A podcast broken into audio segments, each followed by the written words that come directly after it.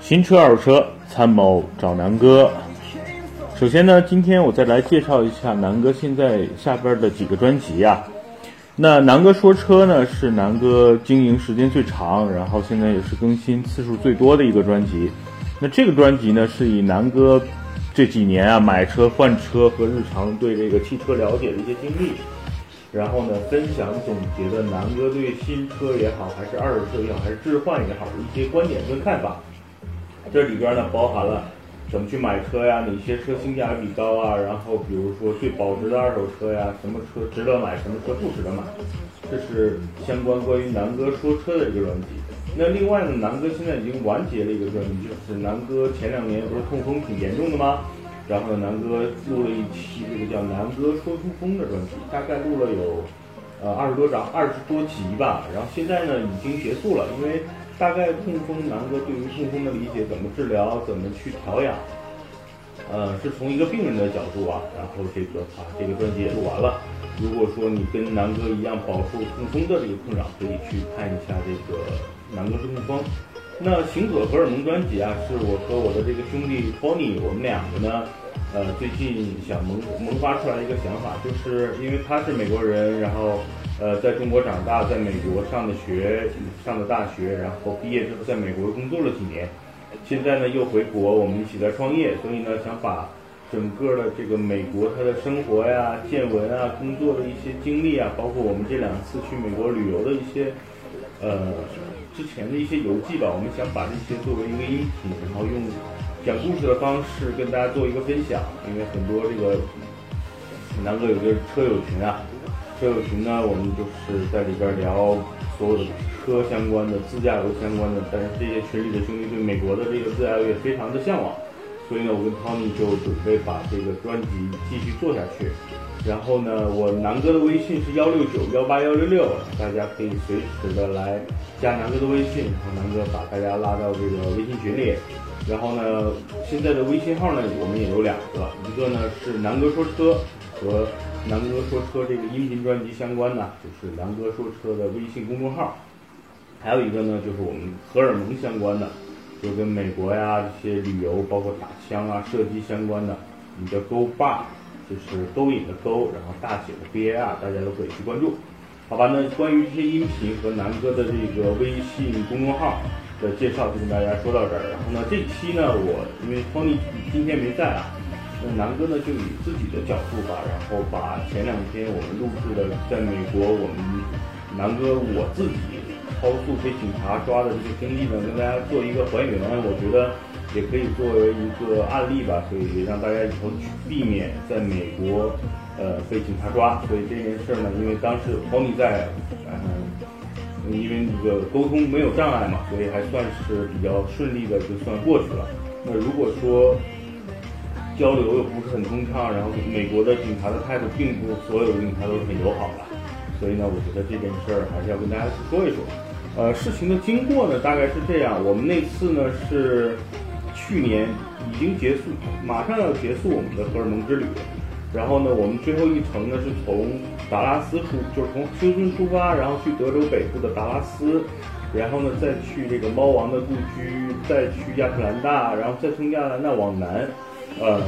去这个呃叫什么？呃，巴拿马城。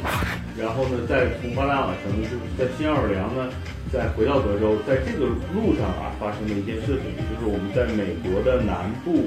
然后做了一个大的一个呃，算是一个环线吧，南部的几个重要的州和这个城市之间的一个自驾游。然后呢，在回来的路上，那天呢，是我们从巴拿马城，然后往这个路易斯安那州，呃，在这个进发，到了这个州的这个交界的地方啊，被警察拿下了。呃，主要有几块儿吧，我总结一下，就是说，在美国开车和国内比较不太一样的地方，就是一样的地方，就是首先呢，大大概就是这样，就是呃，像美国的车的也是右座，就是左座车，大家跟中国的整个的这个开车的方式是一模一样的，然后右侧通行，然后红灯绿灯，跟基本上所有的交通规则包括红绿灯的右转啊什么的，都跟基本上跟中国是一模一样的。呃，有几个不一样的地方呢？是这样的，就是美国在有很多没有红绿灯的地方，它会设置一些牌儿，比如说 stop。那在中国呢，基本上看到 stop 的牌儿，没有几个司机会停车的。这个呢，在跟美国是完全不一样的，就是在美国，无论是路上有没有行人，你只要见到这个牌儿，你必须要停下，这是法律规定。如果说你抱着侥幸的心理，你看路上也没有车，也没有人，然后看到 stop 呢，你也没停，OK，那如果有警察在场，一定会去把你抓了，就让你靠边罚款了。呃，这是一个跟国内不太一样的地方。这个东西确实，因为美国有的路上，尤其是晚上，你在路口你是看没有车也没有人，然后呢，很多像我们的这种自然的心理，没车一脚油门就过去了，干嘛要停一下呢？那在美国这是违法的，所以呢，就是看到了这个牌，不光是要把车速降下来，然后这个看看有没有人，有没有车，然后呢，然后再过去。不光是要把车速降下来，一定要停住三秒，就是把车停在原地，数心里默数一、二、三，然后才可以走啊。这是一个法律规定，这是跟中国非常非常大区别的。我觉得这是大家容易特别容易这个这个所谓的呃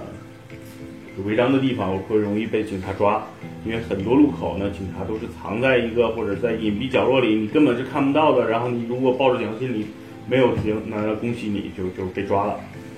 这是一个。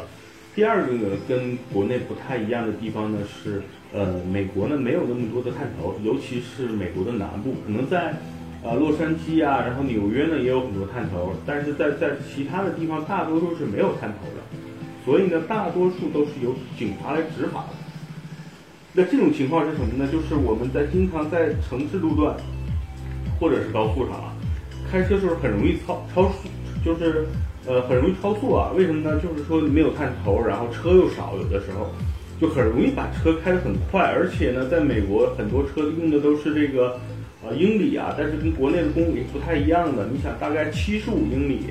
就跟国内一百二十公里的这个速度是等是一样。所以有的时候你看这个仪表盘，你会觉得哎现在可能六七十，哎怎么才六七十啊？你会觉得车没那么快。但实际上呢，有可能你在城市道路，可能它限速是六十，你就已经超速了。那这个时候也很容易被警察给抓到啊。所以这是一个就是公里啊、英里之间的一个转换的问题，一定要记住，就是基本上所有的这个美国的城市里边的限速一般都是四十啊、六十啊、七十五，高速一般都是七十五。你上下不要超过百分之五到百分之十，一般警察会睁一眼闭一眼。但你也不能太慢，如果你太慢，影响后边的这个车的通行。第一，后边的司机肯定会滴滴你，因为美国大多数开车素质还是很高的。但是，一旦你你违法了，因为你在路上开的特别慢，也属于违法。那后边的警这些这些司机们一定会滴滴你啊！那些皮卡的那个喇叭声巨大无比，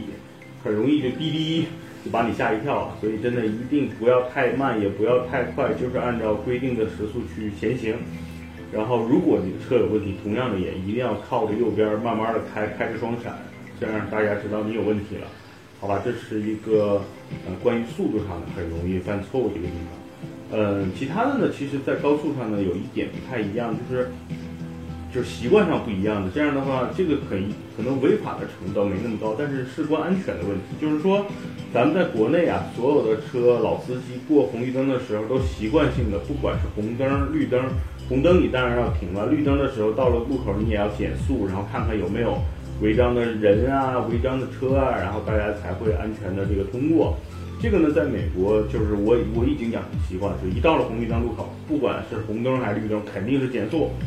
这时候呢，如果后边有车，很多车会滴我，为什么呢？我说，哎，我说这个过红绿灯不是应该减速吗？然后涛尼跟我讲，在美国，你如果在路上现在是绿灯的情况下，你就是按照。比如说它限速是六十，你就按照六十的速度通过就好了，你不需要完全不需要减速。我说我靠，这个这个习惯很难，就是很难养成啊。就是说已经习惯了，就是一看到红绿灯，不管红灯绿灯先减速，这是大多数中国司机的一个习惯啊。所以这个东西在美国也要注意，就有可能你你突然间减速，后边车以为你没有，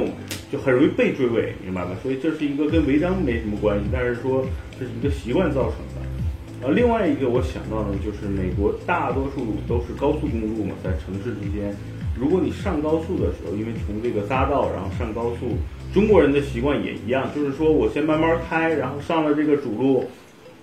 发现主路的最右侧车道没有车的时候，我再赶紧加速，或者是慢慢的把这个车速提起来。在美国一定不能这样，就是说从匝道进去的时候，所有的路基本上已经设计完，就是说你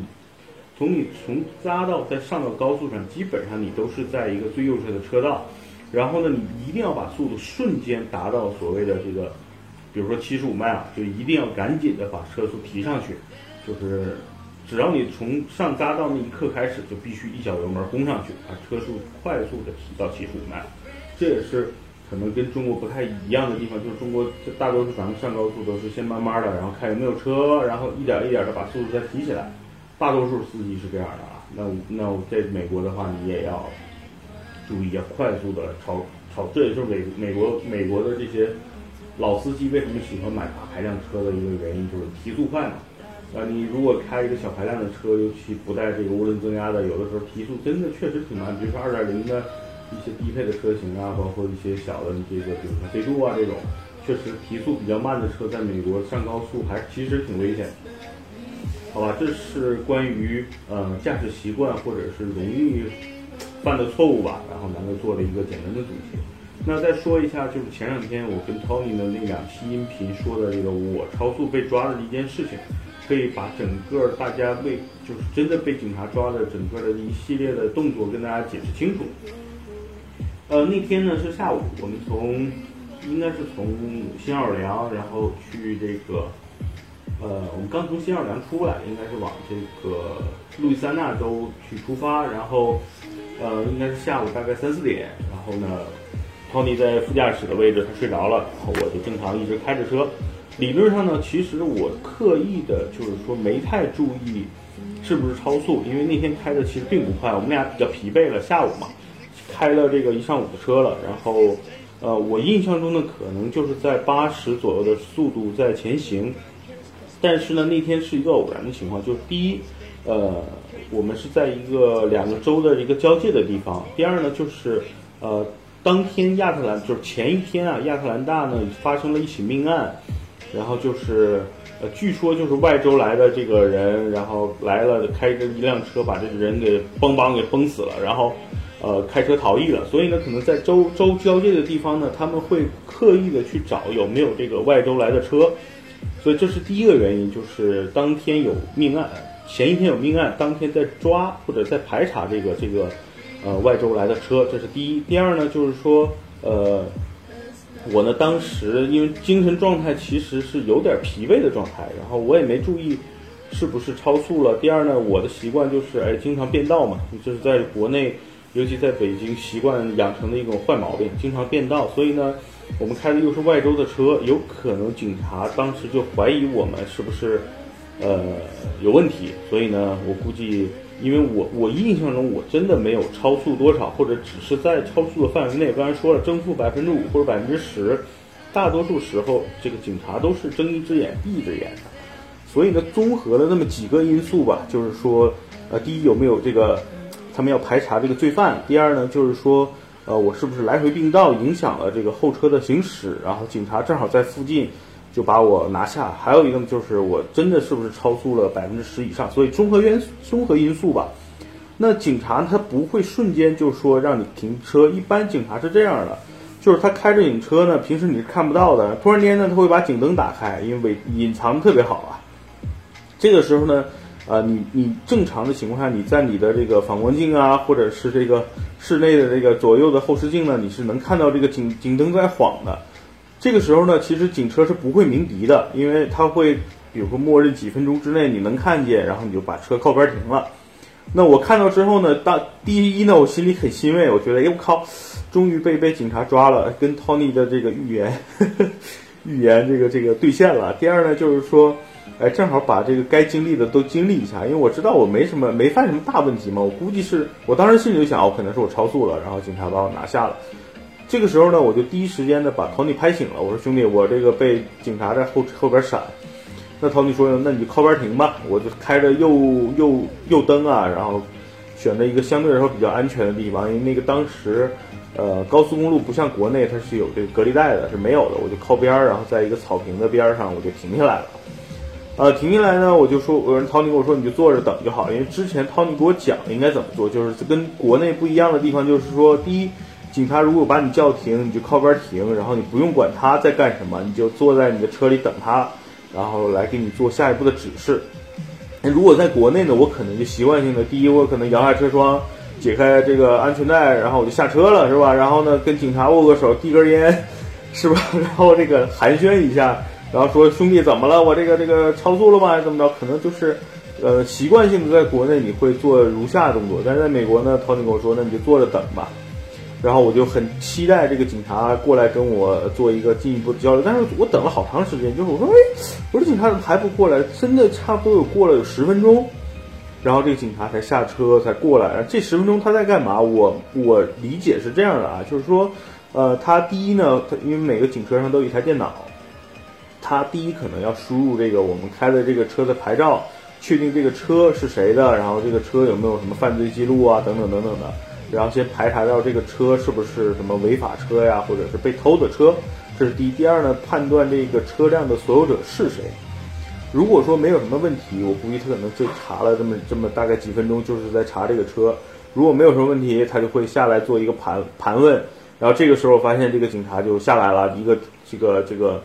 呃，哎，还不对，就是在这个五分钟之内啊，他估计呢又叫了周边的几个车，因为可我估计他第一呢判断我们这是外州来的车是不是有可能是这个杀人犯，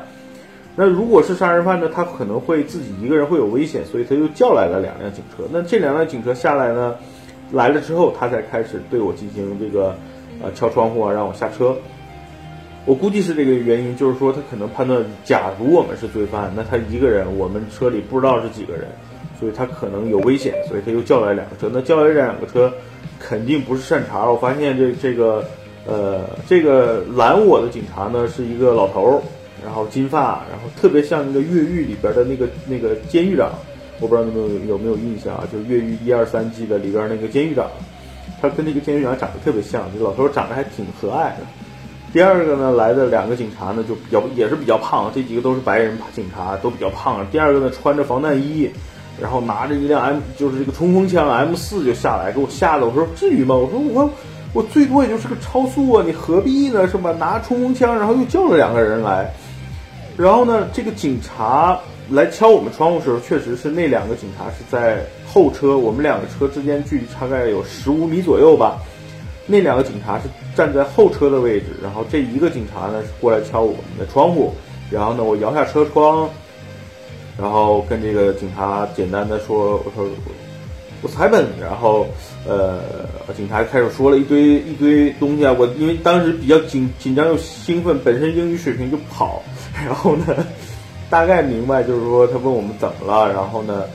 然后要我出示一下证件，然后呢我跟他说呢，我说我的证件呢。的都在这个手套箱里，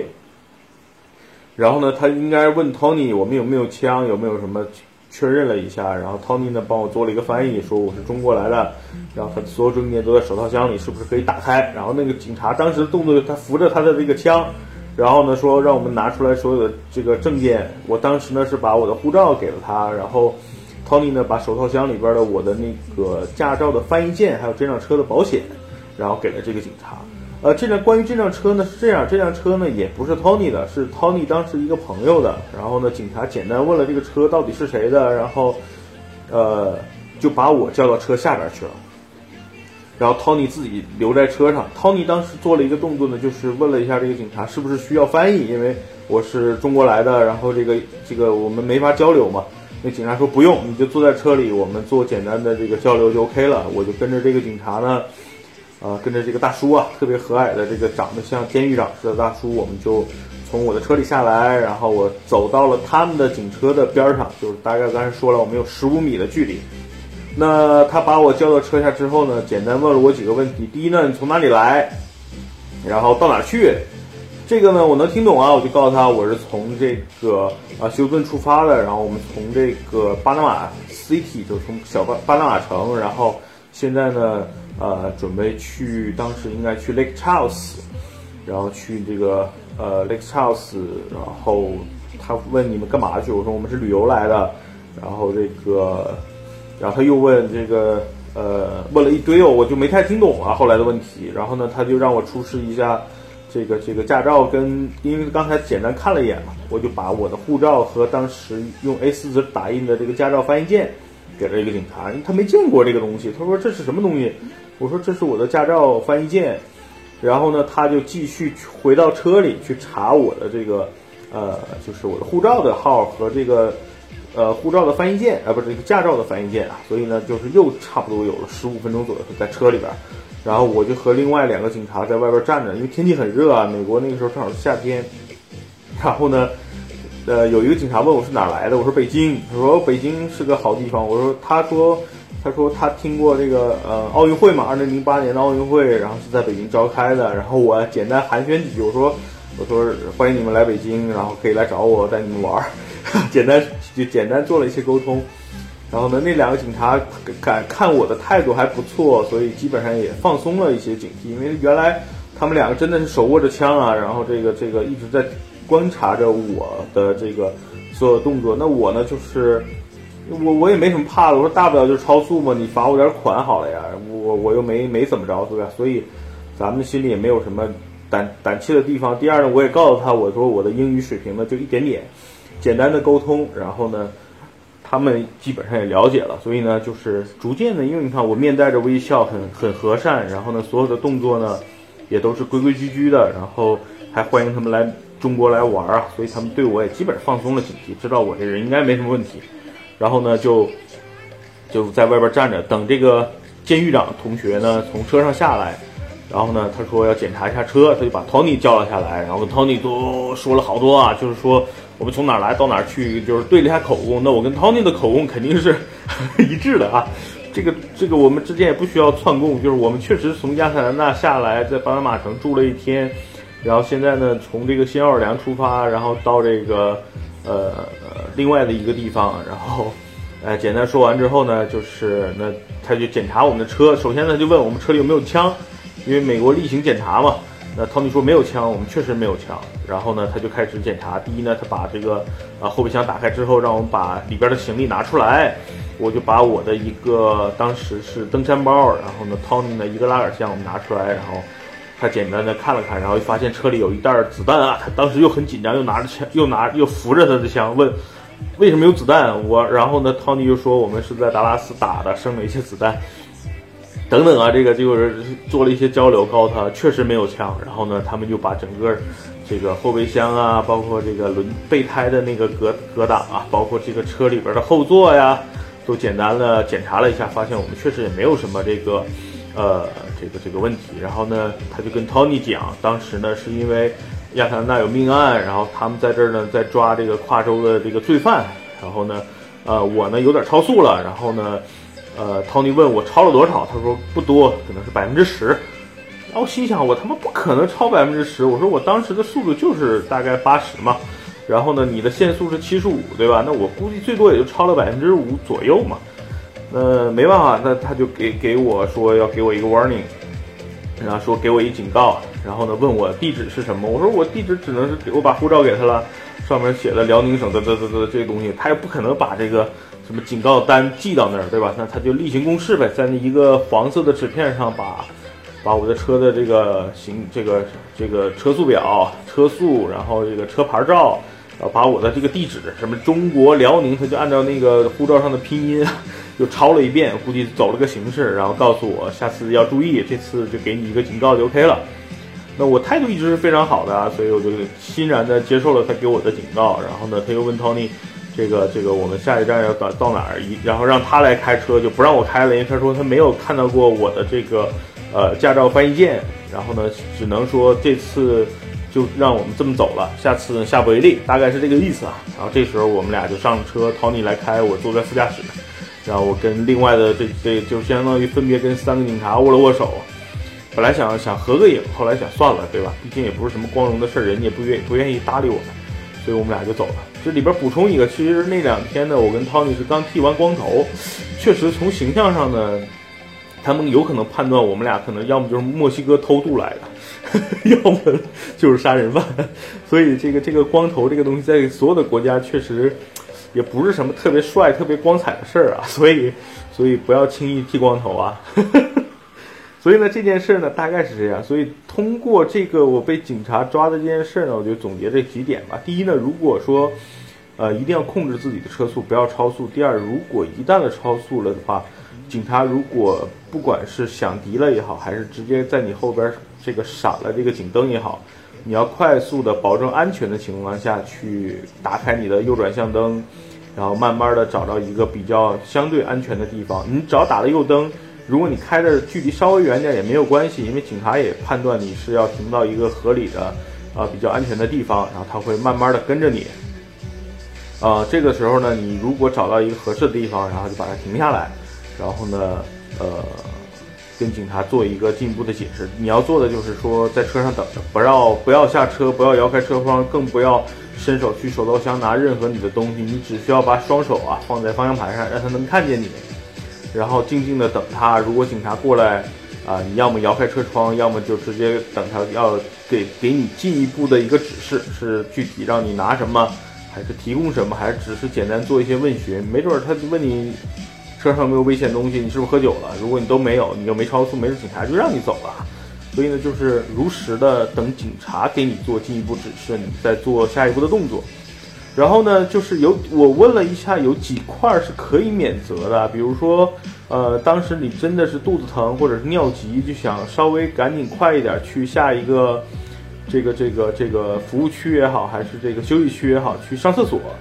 呃，如果你车速超的不是那么快，跟警察说一下，警察也会让你就走了，因为大多数警察还是比较善良的，他也默认你是善良的人。如果你不像刚才说又赶上什么命案啊，又什么的这种。他会马上就放你走了。